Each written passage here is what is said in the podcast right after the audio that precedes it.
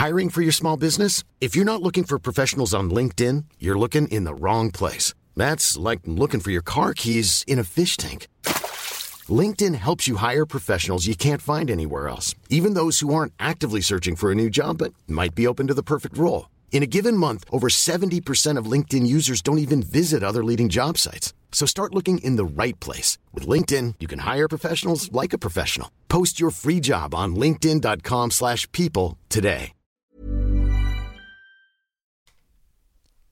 C'est avec un immense plaisir que je vous parle d'une marque que j'affectionne tout particulièrement, Mama Hangs. Mama Hangs a les produits qu'il te faut en tant que maman allaitante. La brassière et le soutien-gorge d'allaitement absorbant. Ils sont conçus dans un tissu bien spécifique pour l'occasion, aka le micromodal, qui absorbe, sèche vite et te permettra d'éviter toute odeur, et ce en restant au sec. Tout ça veut dire que si comme moi tu as des fuites de lait d'un côté quand le bébé tête de l'autre, adieu coussinet d'allaitement qui se font la malle et bonjour brassière ou soutien-gorge qui tiendra toute la journée. Et ce n'est pas fini. Le petit nouveau de la collection, c'est le body, qui a les mêmes talents absorbants en s'ouvrant à l'avant avec des aimants trop pratiques. Ici, on ne se passera plus de ces produits top quali, beaux et confortables. Alors merci Mama Hanks de soutenir le podcast depuis si longtemps. Et si tu veux en savoir plus, rendez-vous sur leur site mama-hanks.com et avec le code MILCHECKER, tu bénéficieras d'une jolie et rare remise de 15% sur ta commande.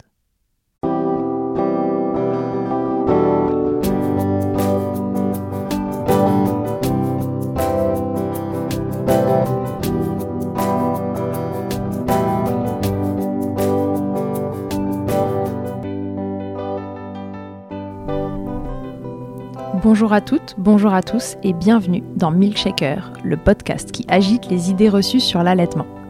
Je suis Charlotte Bergerot-Palisco, je suis la maman d'un petit garçon de bientôt deux ans que j'ai allaité durant un an. Dans la vie, je suis ostéopathe spécialisée en périnatalité. Je m'occupe des femmes en général, de leur désir de grossesse à leur postpartum, des bébés et des enfants. Chaque jour, au cabinet, j'accompagne des mamans et leurs bébés vers un allaitement serein en libérant les bébés des tensions qui les empêchent de téter correctement. Au fil des consultations, je me suis rendu compte que le principal frein à l'allaitement, c'est le manque d'informations, de partage d'expériences dans une société où l'allaitement n'est pas une norme. Je vous propose donc d'interroger avec moi des mamans et des papas sur leurs expériences, mais aussi de vous informer auprès de professionnels spécialisés en allaitement. Objectif? Banaliser l'allaitement sous toutes ses formes, vous le rendre plus accessible, plus facile et alimenter ce fameux village dont on a tant besoin pour élever un enfant. Camille, c'est l'histoire d'une maman qui ne voulait pas allaiter, qui se fait surprendre tant par la beauté que la complexité de l'allaitement. Les routes de ces deux premiers allaitements ont été semées d'embûches et le manque d'infos, ça la connaît. Camille en a fait les frais et elle a décidé que les autres mamans ne devaient pas vivre la même chose. Vous la connaissez peut-être sous le nom de Camille Lolo Helpeuse sur Instagram. Elle accompagne et oriente les mamans vers des professionnels formés. Elle nous parle dans cet épisode de presque toutes les phases de l'allaitement avec son œil de maman très informé. Je profite de cette petite introduction pour la remercier une énième fois d'avoir par son soutien participé à l'élaboration de ce podcast, d'avoir donné son avis sur le podcast lui-même, le nom, le logo, les idées alors que sa grossesse arrivait à sa fin et qu'elle avait bien d'autres chats à fouetter, comme on dit. Depuis que je l'ai interrogé, son petit Anatole est arrivé. Il est évidemment allaité et j'ai déjà hâte de pouvoir la réinterroger sur cette nouvelle expérience. Félicitations Camille pour ce magnifique bébé. Je vous souhaite une belle écoute. Bonjour Camille et bienvenue dans Milkshaker. Bonjour, merci beaucoup. Alors Camille, raconte-nous qui es-tu? Euh, alors, moi, je suis Camille sur les réseaux sociaux. On me retrouve sous le nom sur Instagram de Camille Lolo Helpeuse. J'ai été marraine référente euh, d'allaitement pour l'association L'Or Blanc, euh, marraine d'allaitement, et j'aide les mamans. Je fais du soutien de mère à mère en fait sur les réseaux dans le monde de l'allaitement. D'accord, ok. Et alors, depuis combien de temps tu allaites ou combien de temps tu as allaité tes enfants? Euh, j'ai deux filles. Euh, ma première a 7 ans et quelques. Euh, je l'ai allaitée 3 mois. Et ma deuxième a presque 3 ans, aura 3 ans en septembre et je l'allaite toujours. D'accord, ok. Alors, qu'est-ce que, est-ce que tu t'étais fait une idée de l'allaitement avant de commencer à allaiter? Quel était ton ressenti autour de l'allaitement? Oui, euh, pour ma première, euh, clairement, c'était je n'allaiterai pas pendant une mhm. grosse, grosse partie de la grossesse parce que ça abîme les seins, parce que je veux que papa participe, parce que, parce que plein d'idées reçues que j'avais en fait là-dessus, je m'étais mis en tête que je n'allaiterais pas de toute manière. D'accord. Voilà. Et puis pour ma deuxième, après, c'était une évidence. D'accord. Euh, alors, comment t'es passé de, de, ce non, j'allaiterai pas à euh, j'ai quand même allaité trois mois pour la première? Eh ben, je suis passée à ça à cause, grâce à ma fille qui a fait une montée au sein fabuleuse après un accouchement qui a été très compliqué. Euh, et, et, du coup, j'ai dit bon bah pourquoi pas, on va essayer. J'ai fait toutes les erreurs qu'on peut faire. du coup, l'allaitement a été assez écourté. Euh, mais euh, mhm. voilà, j'ai je, juste écouté mon bébé qui est monté au sein le jour de l'accouchement et j'ai dit bon bah allez, je tente, on verra. Pourquoi pas? Pourquoi pas? J'ai vous regardez mon mari, j'ai dit ça te dérange pas? Il me dit bah non. Enfin, une maman, ça a des seins pour allaiter, donc euh, vas-y. Enfin, il était hyper ouvert et du coup ça m'a ça m'a boosté, je pense aussi. Ok, et alors comment ça s'est passé du coup cet allaitement? Ben, j'y suis allée au feeling en écoutant énormément les médecins, euh, les personnes euh, médicales. Donc, euh, au deuxième jour, elle avait la tétine dans la bouche pour parce qu'elle avait un trop gros, fort, un, trop fort besoin de succion. Mhm. Elle avait des biberons rapidement, mais pas forcément de mon lait parce que j'avais la flemme de tirer mon lait et, et je voulais que papa participe. Euh, voilà, enfin c'était que des choses comme ça. Il s'est avéré que ça a été précipité parce que j'ai perdu euh, quelqu'un de ma famille, donc j'ai eu un choc émotionnel euh, qui a fait mmh. que j'ai une baisse de lactation. Et là, si j'avais été informée, j'aurais pu le rattraper. Mais là, n'étant pas informée, j'ai écouté mon médecin qui m'a dit arrêtez de la faire souffrir, donnez-lui que des biberons et puis ça passera bien comme ça. Donc ça s'est terminé. Ah oui, arrêtez de la faire souffrir. Ouais. bah, du coup, la petite, euh, ma puce pleurait beaucoup au sein euh, et euh, il y avait plus, il y avait plus l'offre pour pour la demande, donc donc c'était compliqué à ce moment-là. Voilà. Et comment tu as tenu trois mois? C'est au bout de ces trois mois justement que tu as eu cet événement traumatisant qui. Ouais, mais ça s'est fait quand même assez petit à petit. Hein. Petit à petit, il y a les tétés qui étaient remplacés quand même par des biberons. J'étais plus sur un allaitement mixte au bout de deux mois euh, que sur un allaitement. Euh, J'étais plus sur un allaitement exclusif au bout de deux mois. Euh, et puis ça, ça se serait fait sûrement plus tard. Là, ça a été précipité par le fait que j'ai eu une baisse de lactation suite à ce choc émotionnel. mais quoi qu'il arrive, c'était en route pour un sevrage. D'accord, ok. T'avais des douleurs euh, ou non C'est simplement que ça s'est pas bien mis en place. T'as jamais eu mal? Non, j'ai jamais eu mal. J'ai jamais rien eu. Euh, et ça aurait pu être un allaitement idéal parce que euh, ma fille n'avait pas de frein restrictif et ça, je l'ai appris qu'après, en fait. ça aurait pu être parfait. mais, euh, qu'est-ce qui fait que ça n'a pas euh, fonctionné au démarrage alors exactement? Est-ce que est-ce que tu arrives à savoir quel, euh, quel point on fait que ça a été un, un, échec dans ton cas? J'étais pas informée. J'étais pas du tout informée, je m'étais pas informée, je m'étais pas entourée des personnes qui étaient informées, je, je ne connaissais ni l'existence des IBCLC, donc des consultantes en lactation IBCLC, euh, ni euh, ni les marraines ou la Leche League ou quoi que ce soit, je savais même pas qu'il existait tout ça. Pour moi, c'était quelque chose de naturel l'allaitement, donc euh, ça se ferait tout oui, seul. Et tu débarquais complètement en fait parce que tu pensais même pas allaiter la veille et puis le lendemain tu oui, voilà. au sein. Je me suis dit que le médecin traitant euh, ferait très bien le jouerait très bien son jeu euh, dans les conseils pour allaiter euh, étant donné qu'il s'occupait de toute la santé du nourrisson. Pour moi, ça en faisait partie, c'était évident, donc j'écouterais ses conseils quoi. D'accord, et donc c'est les histoires de, de tétine, de, de compléments, etc. Tu penses qu'ils ont qui ont généré ce, cette manque de, ce manque de lactation finalement dès le départ et qui, euh, qui s'est aggravé avec le temps. Mm. Et ça a précipité le, la, fin de l'allaitement. Et alors, ton deuxième allaitement, qui lui euh, dure euh, toujours, qu'est-ce qui a été différent? Comment ça s'est passé? Raconte. Alors avec mon mari, on s'est énormément informé. Euh, on s'est renseigné sur tout ce qui existait pour pouvoir nous aider. Il faut savoir qu'il y a deux ans et demi, c'était pas encore aussi, je trouve, euh, on parlait pas encore autant des, des consultantes en lactation et BCLC non plus quand même.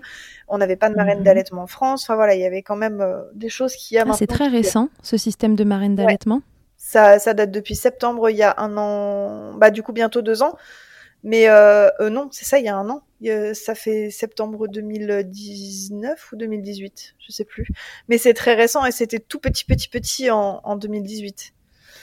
D'accord, ok.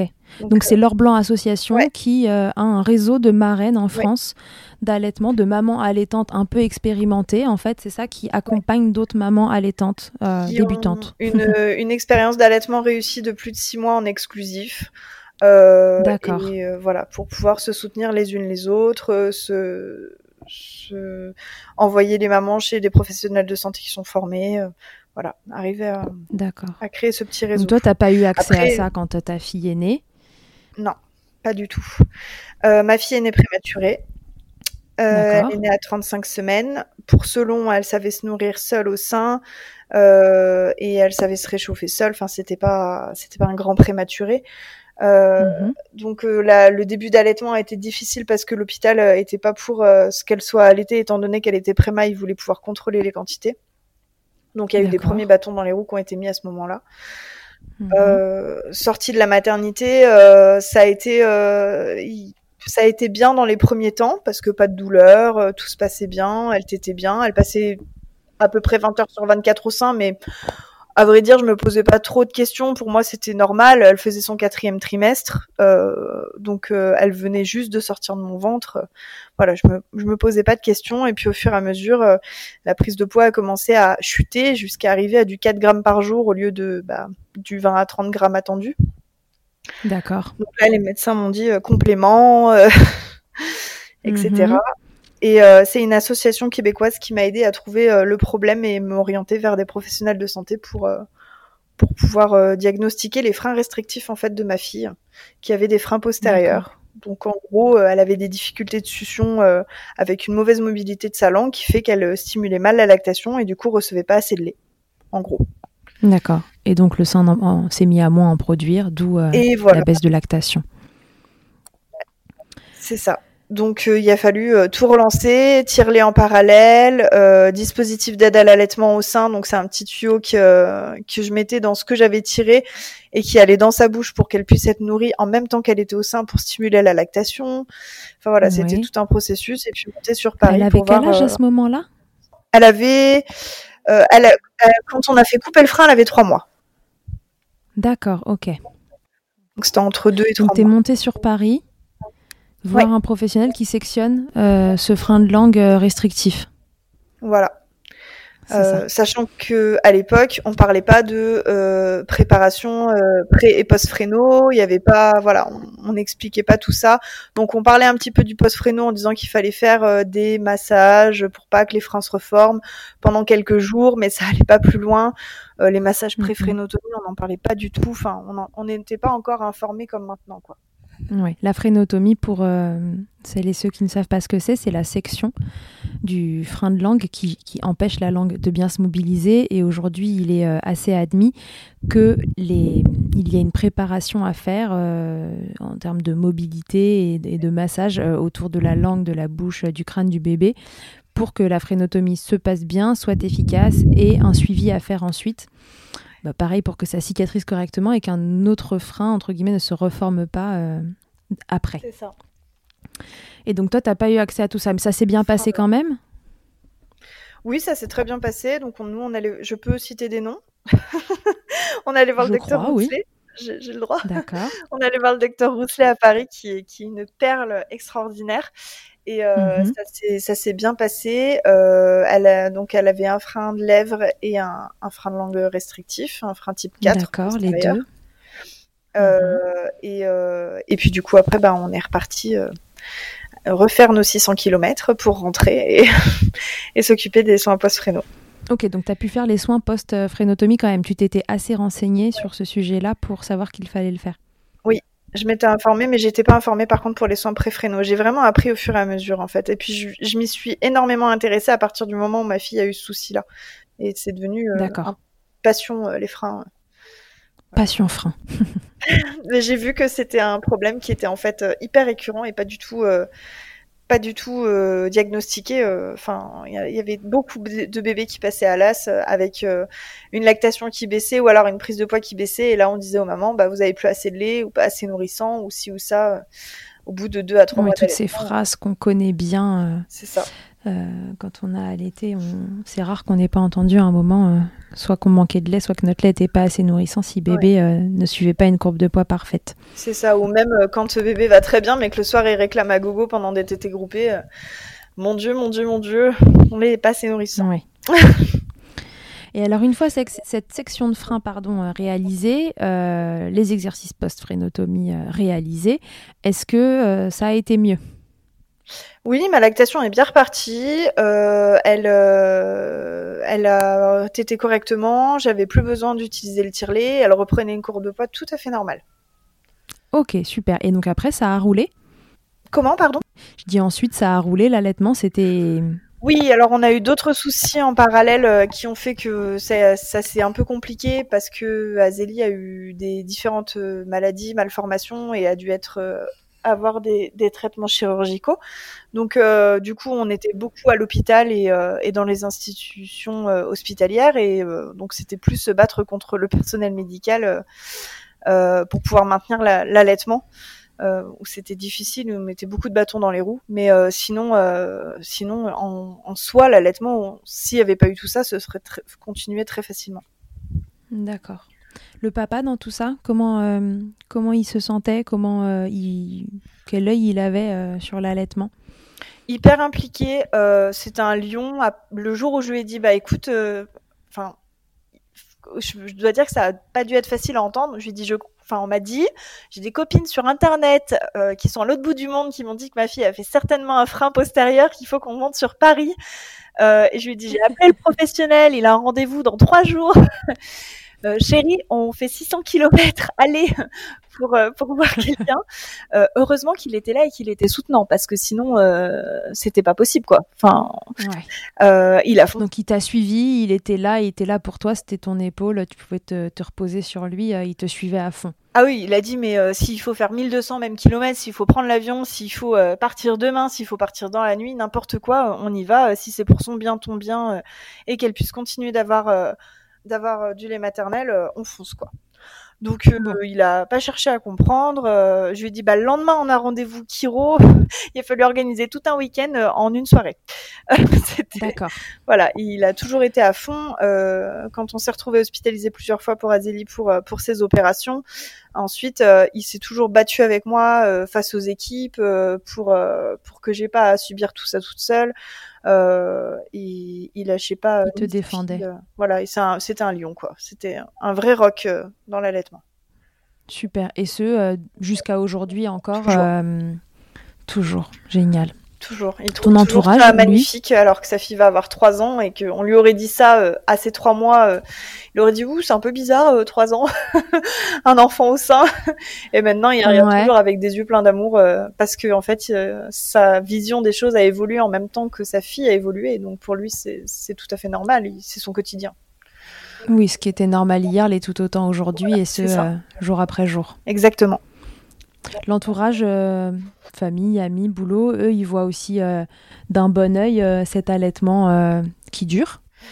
quand j'ai repris le travail, donc ma fille Azélie avait deux mois et demi. non, elle a commencé à la Ah oui, donc relativement tôt. Enfin, j'ai recommencé à trois mois. J'étais à 50 heures par semaine parce que je travaillais et en même temps je faisais des études. D'accord. Euh, et du coup, ça a été un petit peu compliqué, notamment à l'école, euh, de, faire accepter ça. Alors, euh, les professeurs étaient un peu de mon côté, mais j'étais très absente pour les opérations. En parallèle, je demandais à avoir des pauses supplémentaires pour tirer mon lait. Euh, mes collègues, enfin mes camarades de classe, parce qu'en fait j'étais en BTS, donc mes camarades de classe ouais. comprenaient pas trop trop. Voilà, c'était des, des, petits jeunes hein, qui étaient pas du tout dans ce mood-là. Donc ça a été pas mal de réflexions. c'était la vache à lait, c'était ça va, la traite s'est bien passé. Enfin c'était c'était déjà psychologiquement compliqué. et je pense que si on n'est pas armé, là, ça peut vraiment démoraliser une maman, quoi. Ouais, t'avais quel âge à cette époque? J'avais, c'était il y a 3 ans, j'ai 20, je vais avoir 29 ans, bah, j'avais 25-26 ans, ouais, 25. Ouais, ils avaient le même âge que toi, les, les camarades. Pas du tout, ils avaient entre 18 et 24, quoi, en gros, mais. Ouais, voilà, ils étaient beaucoup plus jeunes. Hmm. Oui, enfin, quand même. Des réflexions pas toujours très agréables. C'était une formation euh, un peu dans le dans, l'industriel, donc c'était beaucoup de garçons. donc, très jeunes dans leur tête. Qui comprenaient pas bien pourquoi tu faisais ça ouais, c'était un peu compliqué pour eux, je pense. Ça, faisait beaucoup de choses. Mais bon, euh, j'aimerais dire aux mamans que c'est quand même possible de retravailler, de faire des études, d'avoir des galères euh, personnelles en parallèle avec des opérations, des choses comme ça, du stress, et, d'y arriver. Euh, j'ai fini major académie. major académique de ma promo, enfin voilà, avec 18 et quelques de moyenne, donc, euh, en allaitant. Au BTS, en allaitant, et j'allais toujours. Et, euh, et, ma fille euh, a toujours été au contenant alternatif chez Nounou. et ça s'est très bien passé. Ok. Quel contenant alternatif? Parce que ça va peut-être pas parler à tout le monde. Alors, on voulait éviter les, les biberons et tétines, étant donné que Azélie était un bébé à frein. Euh, et mhm. même traitée, euh, elle avait quand même euh, bah, une succion qui était un peu plus délicate que d'autres enfants, donc elle était plus à mhm. risque de modifier sa succion ou de, de, de voilà, que ça puisse entraîner quelques soucis si on lui donnait des biberons. Et du coup, bah, elle a eu mhm. la pipette au début, quand elle était toute petite, petite, la soft cup, euh, c'est euh, un genre de, de, petit récipient avec une petite cuillère en bec, en gros. Exactement, oui, c'est comme une espèce de cuillère qui se remplit au fur et à mesure avec le liquide. En fait, on a donné euh, une dizaine de contenants à la nounou et on lui a dit bah, choisis ce, que, ce qui toi te paraîtra le plus simple, ce qui fonctionne avec Azélie. voilà, c'était pas moi qui allais habituer Azélie à un contenant alternatif, c'est la nounou qui a décidé, qui a évolué. En fait, les contenants ont évolué avec Azélie. Euh, après, elle a eu une tasse 360 arrêtée parce que je me suis fait mordre euh, pendant des mois derrière. C'était très compliqué. Elle reproduisait exactement avec sa, sa mâchoire supérieure euh, ça sur mon sein. Donc, ce qu'elle faisait comme mouvement pour pouvoir boire à sa tasse. Et donc, du coup, après, on est passé au verre. Tout simple. Et euh, on, si on avait su, je pense qu'on aurait essayé dès le début parce qu'elle était tout à fait capable, même à trois mois, de boire au petit gobelet à la Baby Cup. D'accord. Euh, alors du coup, cette reprise du boulot à deux mois et demi, bon, alors euh, c'est tôt et en même temps c'est relativement euh, classique en France. Voilà, c'est le délai normal de congé maternité post-accouchement. ça t'a nécessité une, grosse organisation. tu avais donc le tire-lait, c'est ça? Ouais. Et ces, contenants alternatifs chez la nounou à mettre en place. Ouais, c'était une sacrée organisation. Ouais, grosse organisation. Jusqu'à quel âge euh, ça a été euh, euh, contraignant, entre guillemets, cet allaitement, ce, ce tir-allaitement pour, le, pour la reprise du boulot? Pour le travail. j'ai tiré mon lait jusqu'à ce qu'elle ait deux ans. J'ai arrêté à ses deux ans. Alors, j'étais pas à trois tirages par jour jusqu'à ses deux ans. Hein. En gros, j'étais mhm. à trois tirages jusqu'à ses huit mois. Je suis passée à deux et vers un an, je je suis passée à un tirage par jour. Euh, sachant qu'à ses 15 mois, euh, elle a arrêté de prendre euh, le lait chez Nounou. J'ai continué de tirer parce que je faisais don de mon lait depuis ses 6 mois au lactarium de Lyon. donc du coup, j'avais un tirage sur les trois depuis ces 6 mois qui était prévu pour le lactarium dans ma journée. et puis après, bah, un sur les deux. Et puis après, à partir de ces 15 mois, le tirage que je faisais, c'était uniquement pour le lactarium. J'ai fait des dons de lait. C'est pas toujours très connu. Est-ce que tu peux nous expliquer rapidement comment ça fonctionne? Bien sûr. Alors, il y a tout un protocole au don de lait. Euh, pour être accepté, il faut faire des examens de santé, euh, une prise de sang notamment. Euh, il faut, ça dépend des lactariums. Ils ont tous leurs règles, complètement différentes les uns des autres. Il faut appeler le lactarium près de chez soi sur le site Lactarium de France. Il me semble, il y a les coordonnées pour savoir quelles sont les règles à respecter parce que certains prennent pas au-delà de six mois, par exemple. Euh, le lactarium de Lyon prend euh, sans limite d'âge. J'ai une amie qui a donné jusqu'à jusqu'aux 3 ans et demi de sa fille. Pourquoi une limite d'âge, tu sais? Euh, Oui, c'est parce que le lait peut donc s'adapte en fonction de l'âge de l'enfant et du coup peut ne, mhm. pourrait ne pas convenir à des prématurés qui ont des besoins parce supérieurs que le lait qu'on donne au lactarium sont uniquement pour les prématurés. Oui. Ouais, c'est ça. Le, lait qui est donné du, au lactarium, on me demande souvent d'ailleurs ça sur les réseaux sociaux. Non, vous pouvez pas aller chercher du lait d'une autre maman dans le lactarium. C'est euh, réservé uniquement aux prématurés. Oui, ça, ça sert pas à une maman d'un bébé à terme qui aurait aimé allaiter mais qui, euh, pour des raisons diverses, n'a pas réussi ou euh, qui n'aurait pas envie mais qui voudrait bien que son bébé ait du lait maternel. C'est uniquement pour les bébés dont les besoins de santé le nécessitent. Il y a déjà pas assez de stock souvent pour les petits prématurés, donc donc euh, ça serait difficile de pouvoir nourrir plus de bébés que ça.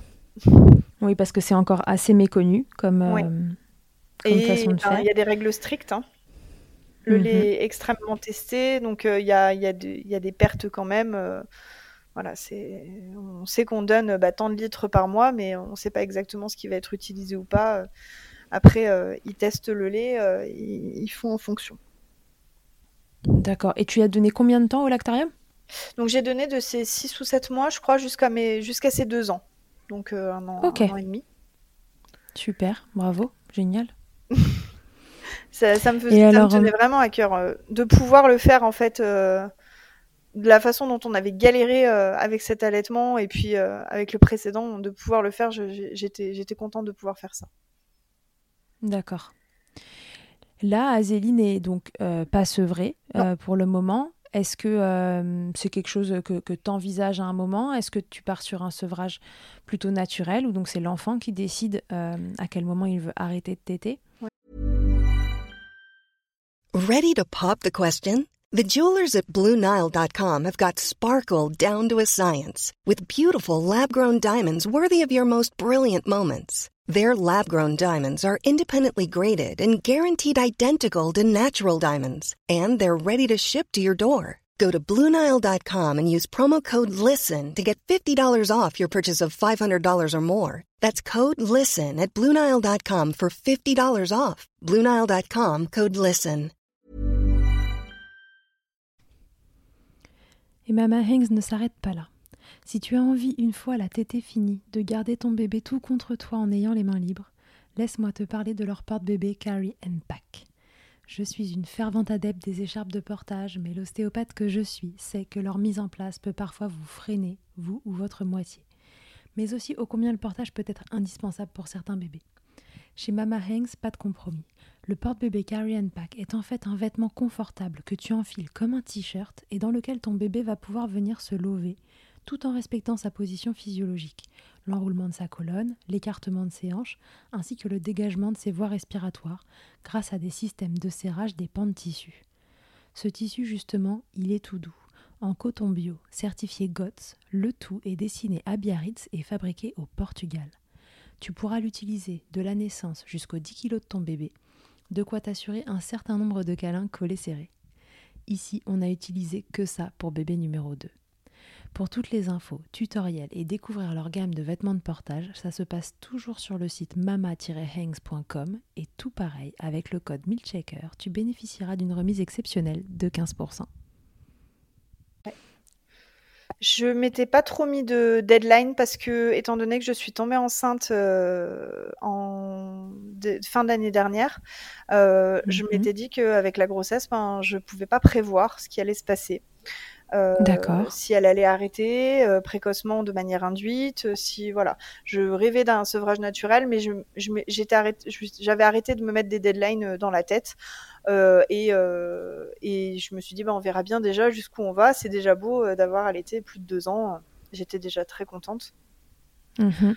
et comment ça se passe cet allaitement pendant la grossesse? Ça a été chaud. ça a été chaud patate. Maintenant, ça va. On a trouvé notre petit rythme tranquille. Mais euh, les douleurs du début, c'était vraiment très très dur. D'ailleurs, ça a entraîné de ma part, on est passé sur un allaitement à l'amiable et plus du tout sur un allaitement à la demande. Euh, parce que c'était même pas envisageable qu'elle tête 40 fois par jour euh, avec des douleurs comme ça qui sont complètement hormonales et normales, hein, mais, mais à supporter. Oui, c'est normal d'avoir mal à l'allaitement durant la grossesse Parce que l'allaitement pendant la grossesse, c'est quelque chose de, très mal renseigné. On ne trouve pas beaucoup d'informations à ce sujet-là. Donc c'est donc normal d'avoir euh, d'avoir des douleurs. Euh, c'est possible. Toutes les femmes n'ont pas mal. Euh, mais mhm. certaines ont des douleurs hormonales, comme d'ailleurs cette sensibilité au téton qu'ont certaines femmes quand elles sont enceintes sans même allaiter. Hein. Sauf que là, ben, il faut savoir qu'il y a un petit être humain qui vient téter. Et, et du coup, ben, ça peut faire un peu plus mal, quoi. D'accord. Et donc, du coup, il y a eu un moment où tu as eu envie que ça s'arrête. Ah ouais, j'ai dit, j'ai dit stop, c'est pas possible. Donc, on a réduit le nombre de tétés. Je disais, bah, c'est pour le dodo uniquement, pour essayer de l'accompagner au mieux, parce que quand même, elle avait rien demandé. Elle avait pas demandé euh, mhm. ce petit frère et elle avait pas demandé euh, à subir tout ça. Donc, on a fait au mieux pour tout le monde, mais c'est vrai qu'on a, on a quand même restreint le nombre de tétés. Et puis derrière, euh, j'ai fait une aversion Mmh euh, c'est-à-dire que hormonalement, à un moment donné euh, dans la grossesse, les femmes peuvent être amenées à avoir le sentiment de rejet total pendant la tétée euh, de l'enfant qui tète. D'accord. Voilà. c'est physique vraiment. Ouais, a besoin de repousser l'enfant. C'est viscéral. C'est un sentiment de colère, de, on s'en veut énormément alors qu'on ne peut rien contrôler. C'est complètement normal et de ressentir ce genre de choses et euh, il faut pas le faut pas culpabiliser de ressentir ça mais mais on s'en veut énormément et sur le coup on, pourrait taper contre le mur quoi. Enfin c'est c'est vraiment euh, c'est vraiment de la colère de la haine c'est du repousser l'enfant quoi. On a juste envie de repousser viscéral. ça s'arrête. Et la tétée est terminée hop tout part. Tous ces sentiments s'en vont. Ah ouais ça a duré combien de temps ça pour toi? Euh, ça, ça a duré euh, au, bien jusqu'au début du troisième trimestre. Ouh, ah oui, ça fait ouais. C'était long et encore, il y en a certaines, ça dure tout le long et ça dure même après. Il y en a certaines, ça s'arrête, ça revient. Voilà, euh, c'est, c'est, ça dépend de chaque femme. Il faut savoir qu'il n'y a pas de, de, de schéma euh, précis quand on est enceinte. De, on peut pas savoir de comment ça va se passer, ni comment l'enfant va se comporter quand il y aura une raréfication de la lactation ou un changement de goût quand on passe au colostrum. Oui, parce que le lait peut changer de goût et en effet. Euh, Donc, euh... il faut pas prévoir, il faut vivre au jour le jour et faire comme on peut, c'est déjà bien. et Azélie, elle le vivait comment Ça a été? Ah, ça a été très dur ce rejet-là parce qu'elle, euh, elle, le, la rarification l'a pas du tout dérangée. Elle passait en tété réconfort. Euh, et puis pour s'endormir, et puis pour s'apaiser. Euh, elle, elle voyait que j'étais en colère, alors du coup j'ai essayé de beaucoup lui parler pour lui expliquer que c'était pas de sa faute, mais alors euh, c'est difficile de trouver les mots pour pas qu'elle en veuille non plus au bébé qui est dans le ventre. Ouais, bien sûr. Voilà, c'est tout un tout un processus où son papa a beaucoup pris le relais du coup et maintenant l'endort tous les soirs, reste à côté d'elle pour jusqu'à ce qu'elle s'endorme et la rassure. donc là, il y a eu un, un échange des rôles où c'est moi qui participais à l'endormissement d'habitude et c'est lui qui a pris le relais. Euh, voilà, on fait la tétée tranquille avant de faire dodo. Là, on est à une tétée par jour en moyenne, une à deux si elle réclame plus. Euh, et puis euh, c'est la tétée avant de faire dodo, la tétée réconfort pour libérer un peu d'ocytocine avant le sommeil. Et puis, et puis voilà. Qui est l'hormone de l'amour. Voilà, c'est ça. ok, bon là encore, vous avez formé euh, une belle équipe euh, avec ton conjoint euh, pour pouvoir se relayer à un moment où c'était compliqué et qu'il fallait trouver un autre rythme que celui qui était confortable précédemment. Exactement. Bah, c'était nécessaire. Un jour, un, soir, il m'a entendu hurler. j'ai hurlé, j'étais, j'ai mes émotions qui ont explosé. Il a dit bon là, il faut qu'on trouve une autre solution. Ça fonctionne plus. Et on en a discuté pendant mhm. des heures jusqu'à trouver comment on allait faire pour que ça se passe au mieux pour tout le monde. On en a beaucoup parlé avec Azélie, qui très très bien, euh, en lui expliquant les choses et en lui demandant comment est-ce qu'elle pourrait aussi s'adapter de son côté. Voilà, en lui proposant des solutions en fait, et c'est elle qui choisissait. Euh, est-ce qu'on mmh fait plus de TT Est-ce qu'on en fait une mais on la fait courte et quand on dit stop, on dit stop? Est-ce que d'abord papa il fait un gros câlin en portage ou euh, enfin voilà, on lui a proposé plein de choses, euh, mais on a fait une genre de réunion de famille, réunion de crise quoi. Au secours, comment on va s'organiser? Conseil de famille. Azélie, que souhaites-tu pour la suite? Non, et puis tu tenais à ton allaitement, donc c'était dur aussi pour toi en fait cette situation. Là où peut-être une autre maman aurait euh, décidé que, que c'était le moment de sevrer et l'aurait induit, toi mm. c'était pas ton envie en plus, donc euh, tu voulais continuer, mais euh, physiquement c'était hyper dur. Ouais, et puis à cet âge-là, sevrer c'est c'est différent dans le sens où ils ont leur mot à dire euh, parce qu'ils ils, peuvent dire ce mot-là.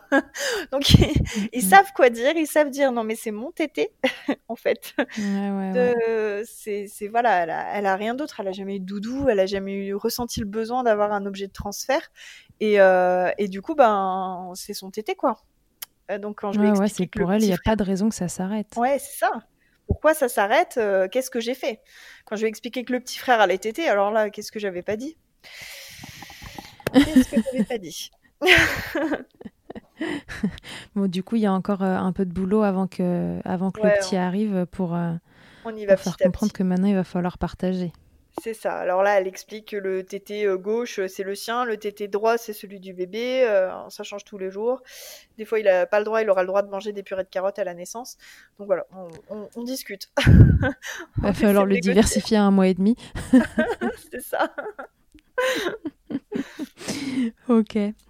Bon, alors, ces expériences d'allaitement, Camille, qu'est-ce que ça a changé pour toi? Qu'est-ce que ça a fait évoluer dans ta vie? Parce que je sais que ça a fait évoluer plein de choses. Ça, ça, ça a tout changé dans le sens où ça m'a fait évoluer sur euh, ma manière de voir euh, la maternité. Où j'étais dans un schéma ultra classique, je me posais pas de questions. euh, ma mère a fait comme ça, je ferai comme ça. Mes grands-mères ont fait comme ça, je ferai comme ça. Je suivrai le, le schéma classique. Et là, je me Elles n'avaient pas allaité, ta mère et ta grand-mère? Non, non, non, c'est l'allaitement, c'est pas, c'est pas, C'était pas j'ai pas du tout de schéma familiaux dans ce sens-là. Euh, J'avais d'ailleurs, je pense, jamais vu euh, quelqu'un allaiter. C'était pas Mhm. quelque chose euh, forcément de Ça t'est vraiment tombé dessus avec cette tétée d'accueil euh, de ta première fille.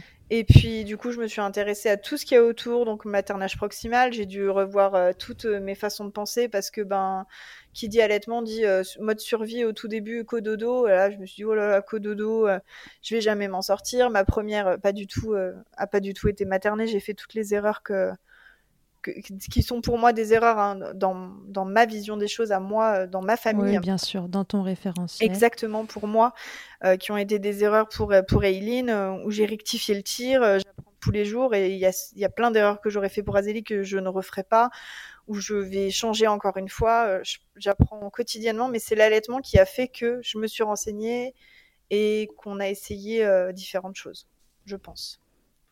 On pourrait dire que ça t'a permis euh, d'ouvrir euh, les écoutilles. Ouais, exactement, de me poser des questions et de me rendre compte que ben c'était peut-être pas du tout cuit et que Ouais. et c'est- ça m'a ça m'a appris à être maman à moi. Ça t'a appris à être maman, c'est joli. Bah, je dis toujours que c'est mes filles qui m'élèvent.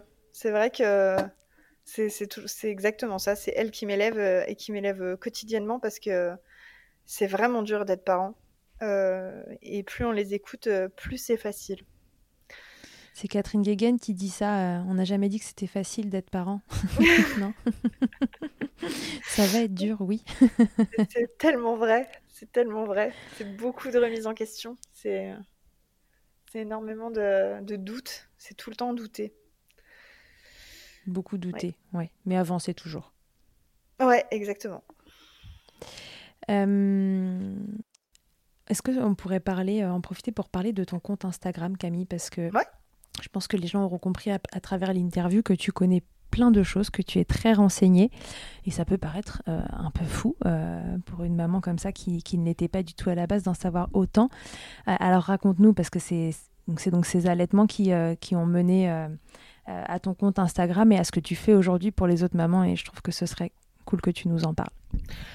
À la base, euh, j'avais juste envie d'échanger sur ce sujet parce que j'ai remarqué pour Azélie que ben il y avait pas beaucoup d'infos qui circulaient, que moi j'avais dû me retourner vers une association donc Nourrissource euh, qui est une association de marraines d'allaitement québécoise pour trouver des solutions, que j'avais dû me débrouiller euh, à patauger avec ma une amie qui euh, que j'appelle ma marraine d'allaitement euh, depuis euh, qui allait euh, ça trois ans et demi, presque quatre ans.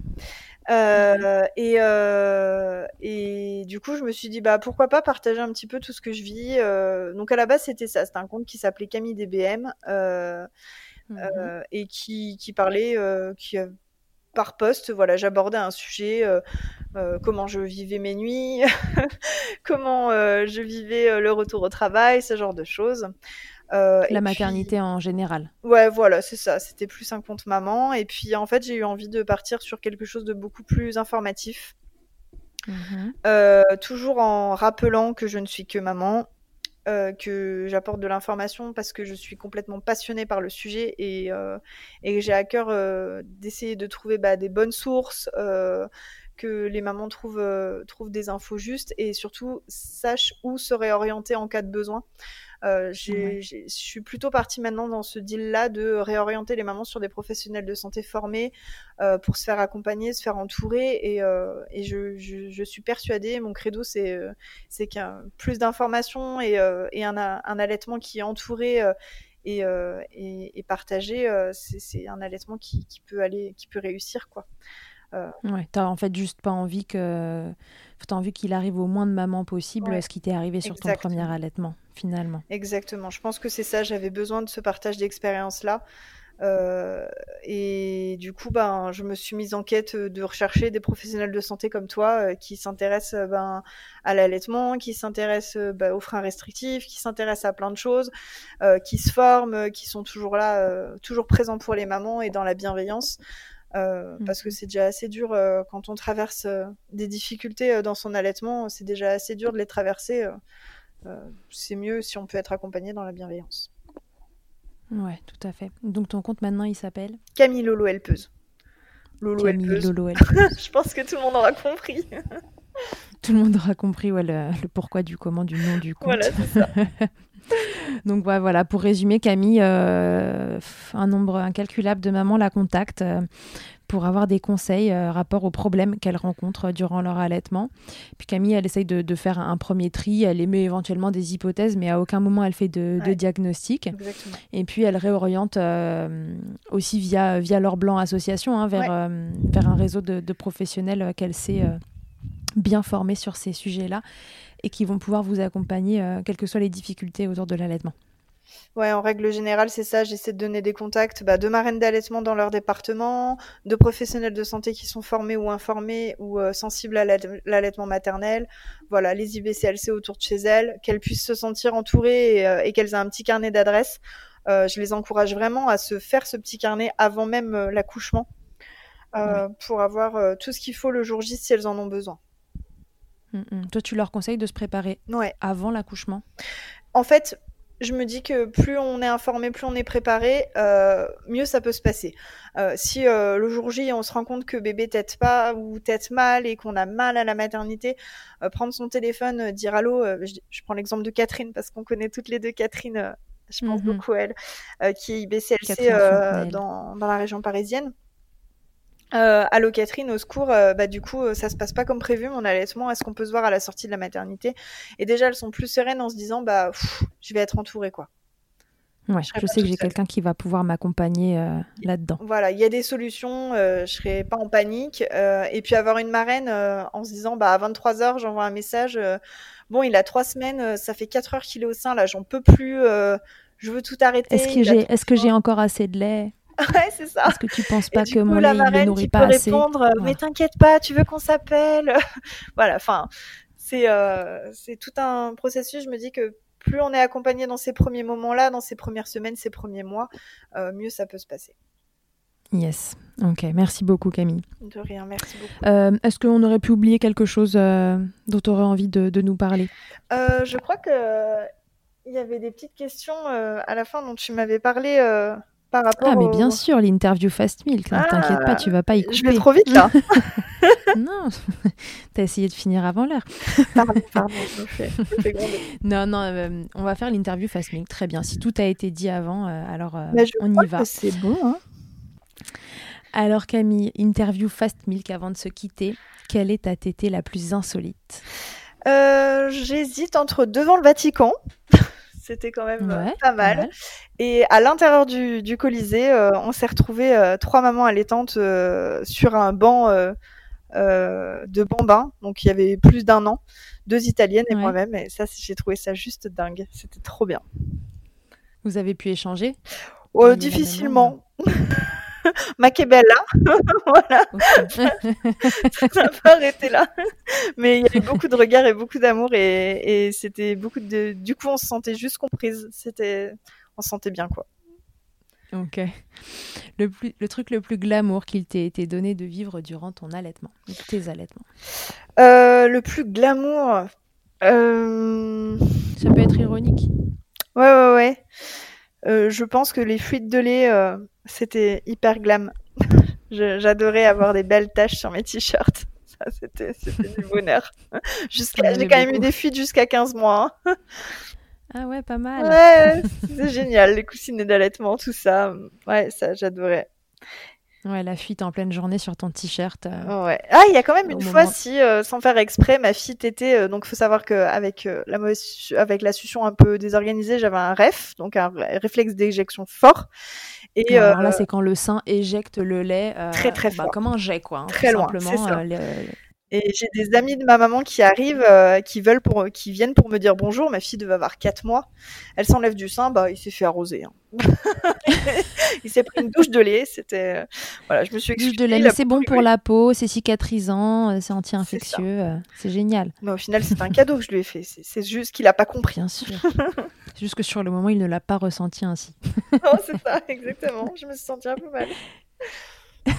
ta position préférée, Camille, dans le Kama Sutra de l'allaitement euh, Quand elle a ses pieds sur ma tête, parce que faut dire que les tétés acrobatiques, à partir de les tétés du bambin peuvent vite, euh, ouais, ouais, ça peut commencer à être acrobatique quand les enfants grandissent. Ah ouais, c'est terrible. en pleine Donc ta préférée, c'est quand elle a ses pieds sur ta tête. ouais, non, c'est peut-être pas la position préférée. Non, moi, c'était la Madone, classique. Tout simplement, classique. Et si en un mot, euh, tu pouvais me résumer tes allaitements, alors euh, un mot pour chaque allaitement, évidemment, puisque ce sera probablement euh, des mots très différents.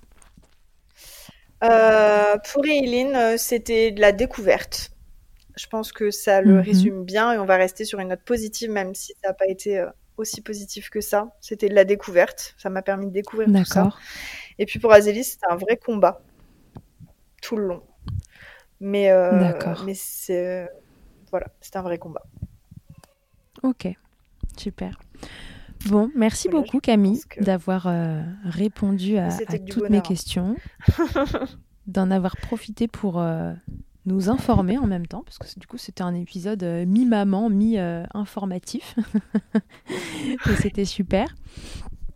Euh, à une prochaine. Euh, j'invite encore une fois euh, vous, maman, qui, avez des questions, des, interrogations sur votre allaitement et qui souhaitez avoir du soutien. Vous pouvez contacter Camille ou contacter Laure Blanc, association, qui se feront un plaisir de vous répondre et de vous orienter correctement pour que votre allaitement puisse continuer sereinement.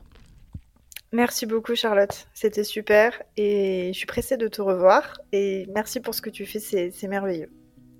Merci Camille, merci beaucoup.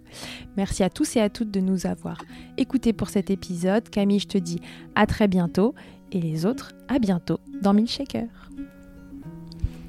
Merci beaucoup d'avoir écouté cet épisode. Vous pouvez suivre l'actualité de Milkshaker sur le compte Instagram du même nom et sur mon site internet charlotte-bergerot.fr. Vous y trouverez aussi une série de tutoriels pour mamans et bébés réalisés durant le confinement. Si vous avez aimé ce podcast, n'hésitez pas à le soutenir en laissant un commentaire, en lui attribuant 5 étoiles ou encore en en parlant autour de vous. Je vous laisse en compagnie d'Emma et de son titre I'll. Elle débute en musique, tout comme je débute en podcast, et elle a gentiment accepté de me prêter musique et voix pour nous accompagner. Je vous dis à la semaine prochaine pour un nouvel épisode. D'ici là, prenez soin de vous, milkshakez autant que vous le voudrez et bousculons ensemble les idées reçues sur l'allaitement maternel. I hate to see you down. Can't stand to know your hate. When you say it's getting loud, the voices in your heart. You know I get it, so let it all out. Keep your head up, your masterpiece, and I'll swear that I'll be there by your side. A text away,